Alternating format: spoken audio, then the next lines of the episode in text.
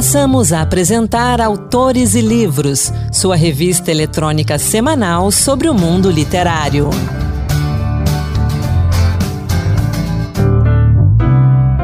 Olá, pessoal. A partir de agora, Autores e Livros, a sua revista literária de toda semana.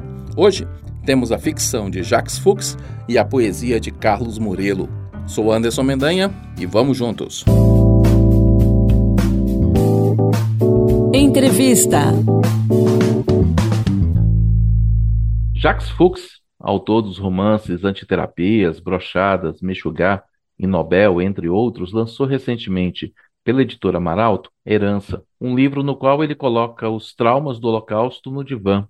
Esses traumas, eles são relembrados e ressignificados por meio dos relatos de três gerações de mulheres que contam suas histórias por meio de diários sessões de terapia e notas.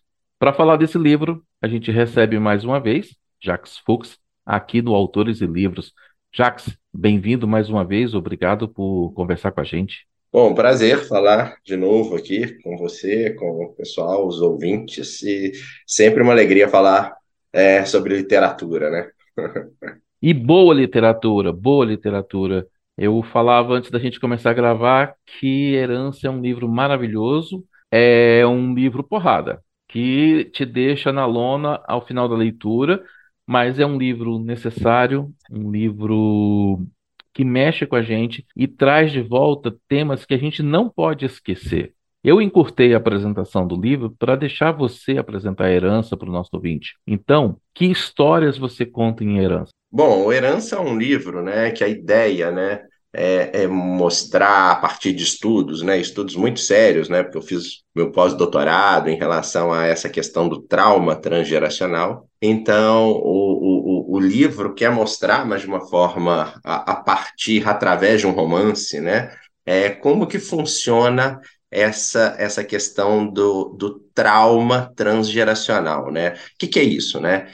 Primeiro, né, a gente pega sempre uma pessoa, ou uma geração, ou uma história, né, um momento da história em que houve um grande evento, né, um evento limítrofe, né, um evento é, como o Holocausto, que é trabalhado no livro, né, mas outros eventos, né, como, enfim, a questão da escravidão, a questão das torturas, na época da ditadura, ou enfim, a, a, até questões, traumas pessoais, né, como algum abuso é, físico, algum abuso sexual, enfim. E aí, enfim, essas, é isso que a gente chama de geração traumatizada, né? Essa geração, uhum. enfim, no Holocausto a gente chama de geração do testemunho, que são as pessoas que passaram por eventos é, traumáticos e limítrofes, ou essas outras gerações. Então, é, existem características próprias a essas pessoas ou a essas gerações que passaram por um evento traumático. Então, a Sara, né, que é essa é, uma das personagens do livro Herança, né, ela, se, ela representa essa geração, né?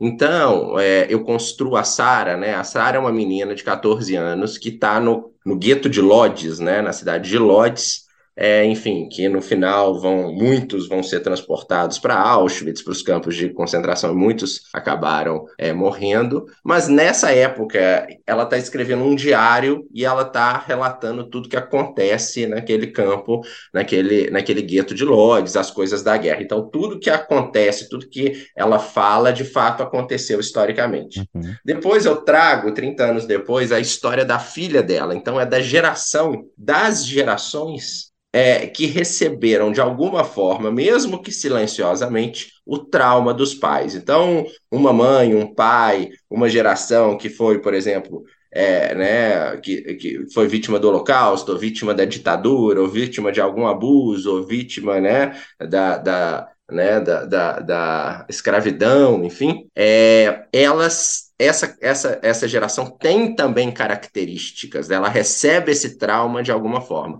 Então, eu coloco no divã essa, essa segunda geração, ela conversando com uma analista, falando exatamente as coisas que ela sente, mas que ela nunca viveu. E depois eu trago também uma nova geração, que é a geração da neta, né?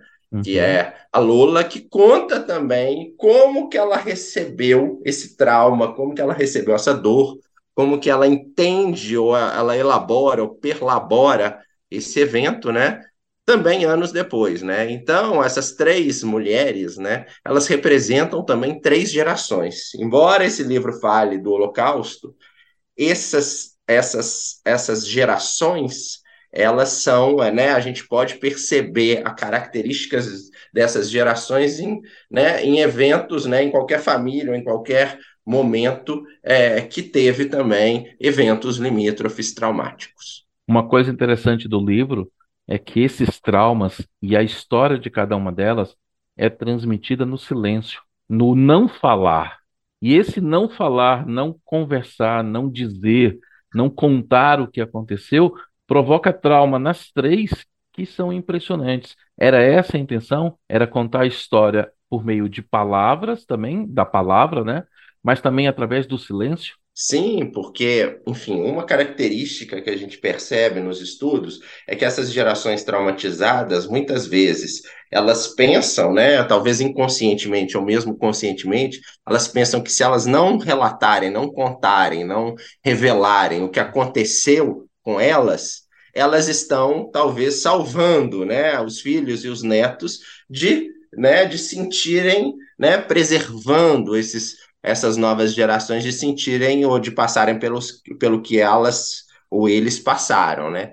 Quando, na verdade, o que a gente percebe é que esse, esse trauma silencioso passado ele é muito mais forte, né? Porque o que fica no ar, o que fica silenciado, silencioso, talvez, né, né, nessas novas gerações, se transforme em algo ainda maior, ainda mais pesado, né? Então o livro tem esse objetivo, né? Esse livro é um livro sobre né, silêncios. É, o próprio projeto gráfico, que é maravilhoso, uhum. né, da uhum. Raquel Matsushita, é um livro grande, cheio de espaços também, né? E, e, e, as ilustrações também são muito bonitas, né? A gente optou por fazer algumas poucas ilustrações, embora seja um livro adulto, né? Mas também que possa ser lido por jovens, né? E essas ilustrações mostram talvez vulcões, mulheres como vulcões, né? É, enfim, e, mas o livro também é cheio de espaços, porque eu, eu, eu, acredito que esse livro, né, embora seja um livro curto, né, ele é ele, ele, é, é preciso refletir, né? Talvez é preciso parar, pensar, imaginar, né, para poder de alguma forma tentar entender esses silêncios. E aí você falou que os espaços em branco é justamente o que me remeteu ao silêncio também. Que aqui, às vezes a Sara escreve duas, três linhas e a gente tem o resto da página toda em branco. É como se eu, como leitor, tivesse que preencher o resto da página com as minhas impressões. Outra coisa que eu achei muito interessante, aliás, muito legal também. Herança tem três narradoras, estamos falando disso aqui. Cada, mas cada uma está no seu tempo e no seu espaço. E as narrativas, elas conversam entre si, mas não em ordem cronológica. Isso que é legal. Eu fiquei pensando, sabe, na curiosidade do leitor. Ele escreveu tudo ao mesmo tempo ou ele escreveu cada uma de cada vez e depois uniu tudo e deu a, a consistência? Como é que foi para você escrever esse livro, botar essas ideias no papel? Então, né, para os nossos ouvintes entenderem um pouquinho melhor, o livro ele vai encadeando discursos, né? Então, primeiro aparece a primeira, né? Na, na verdade, o livro começa com a última página do diário é, da Sara, né? Aí tem a data que ela escreveu, a última página. Depois aparece a primeira sessão de terapia é, da filha dela e depois a primeira nota, né? Histórica, nota, né? Da, da neta, né? E assim vai passando, né? Depois começa o primeiro, a primeira página do diário da, da Sara, depois a segunda sessão é, de terapia é, da filha e depois a nota 2. Então, né, como você mesmo disse, os tempos são completamente diferentes, as narradoras são diferentes, porque cada uma tem a sua personalidade, a sua vivência, a sua história, né? É, enfim, e, e, e no começo, né, o leitor vai né? Ele fica um pouco assim, o que está acontecendo, quais são os tempos, e depois ele vai formando a história na sua cabeça, né? O leitor. É, bom, do, do, da parte aqui do escritor, né? Eu fui escrevendo elas né, da forma com que aparecem nos, no livro, né? Mas em alguns momentos eu achava que, bom, eu acho que eu tenho que trazer essa sessão para cá antes, tenho que levar essa nota para depois, enfim. É, então, eu acho que ele é um livro assim muito né, delicado e de alguma forma sofisticado, né? Porque assim, eu jogo na mão do leitor a construção de três histórias, né? Em três tempos diferentes, é, que no final, de alguma forma, né, em algum momento, eles, elas vão se encontrar, né? Apesar delas terem passado a vida, né, conectadas, algo, né, a, né, o silêncio, é, né, permeou o caminho delas. Você já contou em outras oportunidades que leu mais de 50 diários de vítimas, é, levou seis anos para escrever Herança. Fuchs, onde é que termina a realidade histórica e onde começa a ficção em Herança? E como é que essa pesquisa influenciou os caminhos da sua escrita e alterou talvez a ideia inicial do romance?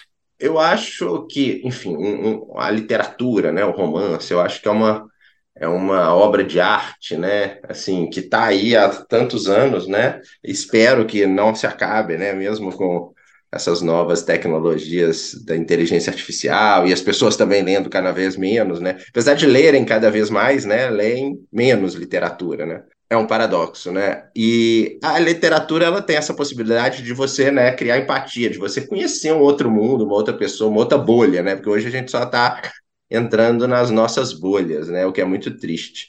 É, então, é, eu sou um estudioso, né? Eu fiz meu pós-doutorado, enfim, nessas questões do testemunho, do Holocausto, enfim, e eu sei como é importante você tratar de um tema tão tão relevante, tão traumático para a sociedade e, e, e é, que deve ser tratado de forma muito séria e correta, né? A gente está nesse mundo de fake news, né? Que qualquer uhum. é, porcaria as pessoas acreditam e repassam no, no, no WhatsApp. Então, tratar de um evento histórico tão importante é muito é, né, há muita autoridade, né? Você precisa de, de recorrer a muitos documentos. Então, esse foi o objetivo do livro, né? Por isso que eu, eu, eu demorei tanto tempo para escrever e também tanto tempo pesquisando, porque tudo ali é histórico. Embora Sara, Lola e Clara sejam personagens inventadas, elas têm características e representam as gerações dela, tudo baseado em, em argumentos é, históricos e, e, e, estudos de centenas de livros né, que eu pesquisei. Além disso, a construção desse diário da Sara também é, né, foi calcado, foi baseado nos diários que a gente tem acesso, alguns, né, é, que que sobreviveram. A gente conhece o diário de Anne Frank, né, a maioria das pessoas, mas como o diário de Anne Frank, há alguns, né, algumas dezenas que sobreviveram. Pelo menos eu consegui pesquisar algumas dezenas, né? Eu sei que em alguns museus pelo mundo há alguns é, né, diários não publicados ainda, em línguas também que eu não consigo ler. Mas enfim, então a escrita desse diário é muito, né, muito baseada é, né, nessas, nessas, né, nesses diários que realmente existiram, né, existem, né? Então, é, é uma ficção muito séria, né? E é um, uhum. um, um estudo muito sério. Eu gosto desse tipo de, de, de, literatura, mas né, eu acho que os leitores vão ver que não é um livro pesado, né? Na, na, na, em referências históricas, não é um livro pesado na escrita, pelo contrário, eu acredito que é um livro muito poético, né? Com uma linguagem e uma, e uma forma de escrita muito sensível e delicada, né? E aí que está a literatura, né? Além do conteúdo, tem a forma também. O conteúdo é pesado, mas a forma é leve, e é isso que vai levando a gente para frente. Eu vou voltar um pouquinho no início, quando eu falei que o livro é uma pancada, né? No sentido do, do tema. Qual das três personagens deu mais trabalho para você? Qual a que te deixou assim derrubado? Porque a gente, quando a gente escreve, os personagens mexem com a gente. E para você, como é que foi? É, eu gosto muito das três personagens, eu me encontro nelas, né? É, enfim, eu tenho um carinho especial pela Sara, né? Porque eu acho o diário dela muito bonito. E eu acho que uma, uma coisa que eu trouxe no diário dela, que eu acho interessante, é que quando ela começa a escrever esse diário, né? Ela tá, né, teoricamente, com uma vida normal, né? E com um desejo, com uma pulsão de uma menina de 14 anos que quer viver, que quer amar, que quer conhecer o mundo, que quer viajar, que quer fazer faculdade, enfim, que tem desejos, sonhos, amores, né? Ela se apaixona por uma por um, por um menino, né? E esse menino, inclusive, que ela é apaixonada, o Davi, é um, é, existe um diário dele, né? Então, tudo que se fala sobre o Davi, eu tirei desse diário. Ele morreu, mas, enfim, o diário é, permaneceu, né? Então, quando eu crio o diário da, da, da Sara, que eu acho muito bonito, pelo tanto de emoção que tem ali, ela cria palavras. Então, há palavras uhum. inventadas, uhum. né, nesse começo da, da, da escrita da Sara. E a partir do momento que as coisas começam a piorar, que, enfim, é, o gueto começa a ficar um lugar terrível, as pessoas começam a morrer, desaparecer, serem perseguidas, as palavras começam a desaparecer também. Isso é muito bonito, porque antes ela tinha tanta emoção que ela até precisava criar novas palavras.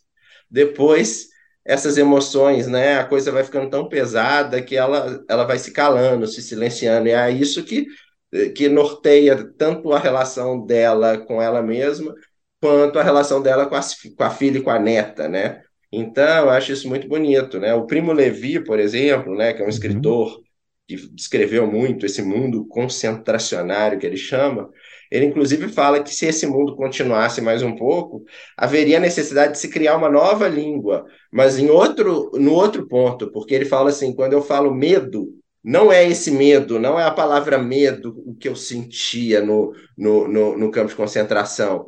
Quando eu falo em fome, não é fome que a gente sente nessa nossa vida. Quando eu falo em frio, não é o frio que a gente, né, né? Então, ele fala que haveria necessidade de, de criar uma nova linguagem. E eu faço isso ao contrário na, na Sara, né? Para a gente encerrar, é, eu estava lendo Herança aqui em casa e a minha sobrinha de 18 anos me viu com um livro na mão. Eles sabem que eu estou sempre com um livro na mão. Minha estante é muito parecida com a sua aí, cheia de livros, cheio de coisas. E aí a menina, 18 anos. Ah, eu ouvi falar desse livro. Que interessante. Você pode me emprestar depois? Tá, okay, vou emprestar. Vou emprestar para ela. Então, para a gente encerrar, que mensagem você deixa para os leitores, para os ouvintes, com herança, principalmente para esses jovens que às vezes não sabem mais o, o que é o Holocausto, ouviram falar na escola, mas de uma forma já mais superficial, e que e esses jovens também que não não têm conhecimento da história e acabam caindo nas fake news que trazem de volta coisas que apagam o Holocausto, apagam a ditadura, apagam esses momentos da história. É, eu gosto muito da editora Maralto justamente por isso, porque esse livro, né, ele é distribuído, né, para escolas, né? Então, por exemplo, a primeira edição desse livro em menos de algum, em poucos meses já se esgotou, né? Já vai chegar a segunda edição. É, por quê? Porque foram vendidos para muitas escolas, né? Então eu fico imaginando assim, talvez a função do escritor de alguma forma é colocar uma sementinha lá, né?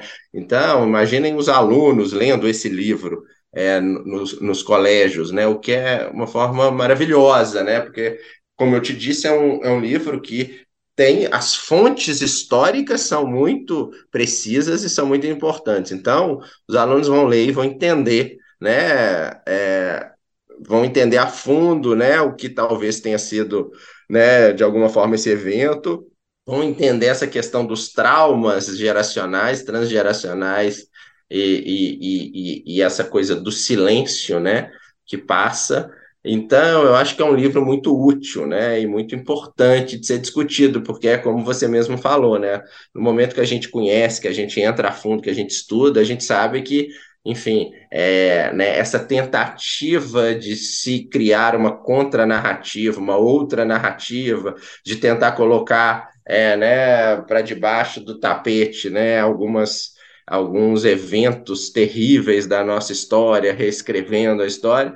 Se você estuda bem, você sabe que não, né, que isso não, não, né, já houve, né? E há movimentos negacionistas em relação ao Holocausto, mas tem tanta coisa escrita, difundida, é, né, que você fala, não, não tem jeito, né, de não ter existido. Agora a gente está numa, numa grande briga também, né? A, forma com que o Brasil tratou a ditadura militar foi muito diferente, né? De, em alguns outros países, em alguns outros é, traumas, né? Da sociedade. Então, por isso que de alguma forma voltou, né? Como sendo não uma ditadura, mas com né, outras formas de narrativa tentando minimizar né, os, né, os danos, né? E o dano foi grande, né? Da censura, das torturas, dos desaparecimentos, né? É, famílias que tiveram isso, né? Poxa, são traumatizadas assim como pessoas é, que viveram o Holocausto. Então é necessário que a gente fale mais sobre isso, né? E esse livro propõe um estudo mais profundo sobre essa questão. Tá certo, então. Jacques Fuchs, obrigado pela conversa, obrigado pelo livro. Obrigado mais uma vez pela participação, que a casa está sempre aberta, volte. Obrigado, obrigado, Anderson, obrigado a todos, um prazer. E quem quiser me seguir, eu estou sempre na, né, na rede social, enfim, é Jax Fux, é, tudo junto, e aí a gente pode conversar, continuar conversando. Herança de Jacques Fuchs, publicado pela editora Maralto, tem 224 páginas e você encontra fácil fácil nas livrarias e também nos portais de livros. E convido você a conhecer o perfil da Maralto no Instagram, anota aí, arroba Maralto Edições. Lá você encontra literatura, narrativas infantis, artes visuais e dicionários para todos os tipos de leitores e para todas as idades. E agora, vamos de poesia. Vamos com Marluce Ribeiro e o Encantos Diversos. Encantos Diversos Poemas que tocam. Olá, hoje o Encantos Diversos traz para você obras do poeta carioca Cláudio Murilo.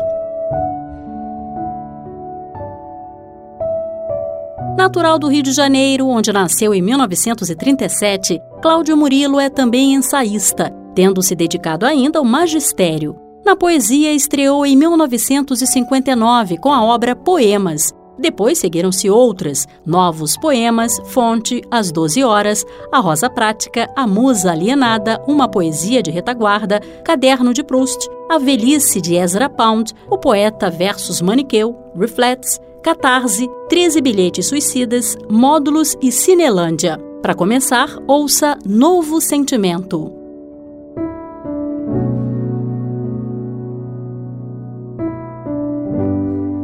Pelas campinas de trigo, entre moinhos de vento, planta uma rosa de prata, cresce um novo sentimento. Nas águas do São Francisco, deixo rolar a canção que acordará os meninos nas autoras de açafrão. Cresce um novo sentimento, cândidas dunas de sal, e se juntam no arco-íris nossas vozes em coral. Sei que é um pesado fardo, mas fardo de muito amar, o sentimento do mundo que é preciso carregar. Em 1981, Cláudio Murilo recebeu o prêmio de poesia do Instituto Nacional do Livro pela obra Caderno de Proust. Vale destacar que o poeta traduziu para o espanhol uma antologia de Carlos Drummond de Andrade e defendeu tese de doutorado sobre a poesia de Machado de Assis. Inspirado no tema da loucura, escreveu Anunciação. Loucura eu te presinto quando vem do fundo das trevas com teu passo de veludo e arminho, és tão suave quantos sortilégios escondes no teu salitroso manto, espesso de musgo e de mariscos. Teu canto tem uma dolência irresistível, ó fênix, lúrida sereia, não há quem te resista. Um óleo negro chora dos teus olhos e nosso cérebro, beatitude, boia como um barco perdido neste óleo santo, ungido para sempre. O poeta retoma a temática nos versos de Loucura. O pão que o diabo amassou também se come. Nem tudo é hóstia, carne ou peixe. O jejum alegra o faquir sempre que deixe em suas entranhas o frenesi da fome.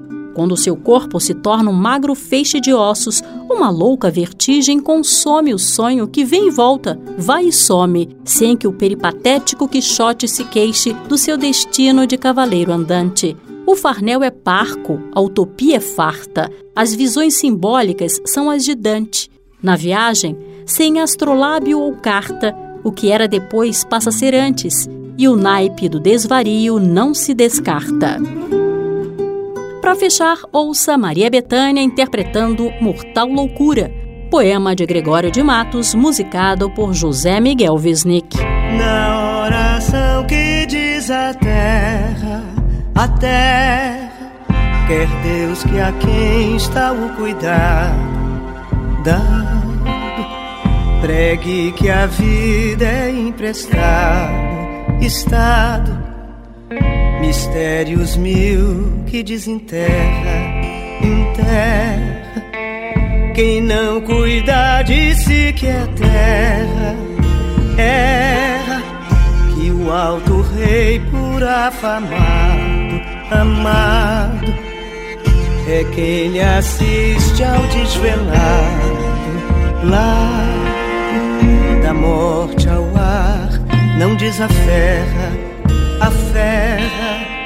quem do mundo a mortal loucura cura a vontade de Deus sagrada, agrada firmar-lhe a vida em atadura dura, ó voz zelosa que dobrada, brada, já sei que a flor da formosura, usura, será no fim dessa jornada nada.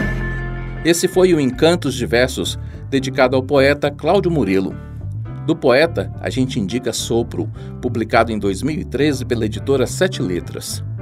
Em Sopro, Cláudio Murilo brinda os leitores com uma poesia refinada e sensível, que se volta, a cada verso, à elevação espiritual.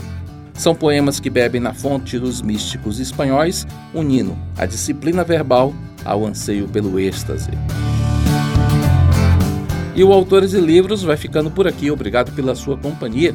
Participe do programa através do WhatsApp da Rede Senado de Rádio. Anota aí 619-8611-9591. Vale tanto mensagem de texto quanto mensagem de áudio. Manda aí então a sua dica de leitura. Semana que vem vamos trazer dicas de leitura, mais poesia e uma conversa com Ronaldo Martins a respeito do seu primeiro romance, sobre o amor e suas vagas memórias. O Autores e Livros de hoje teve a apresentação de Anderson Mendanha, produção de Ana Beatriz Santos e Rita Zumba e trabalhos técnicos de Antônio Carlos Soares. Um grande abraço e até a semana que vem. Boa leitura. Acabamos de apresentar Autores e Livros, sua revista eletrônica sobre o mundo literário.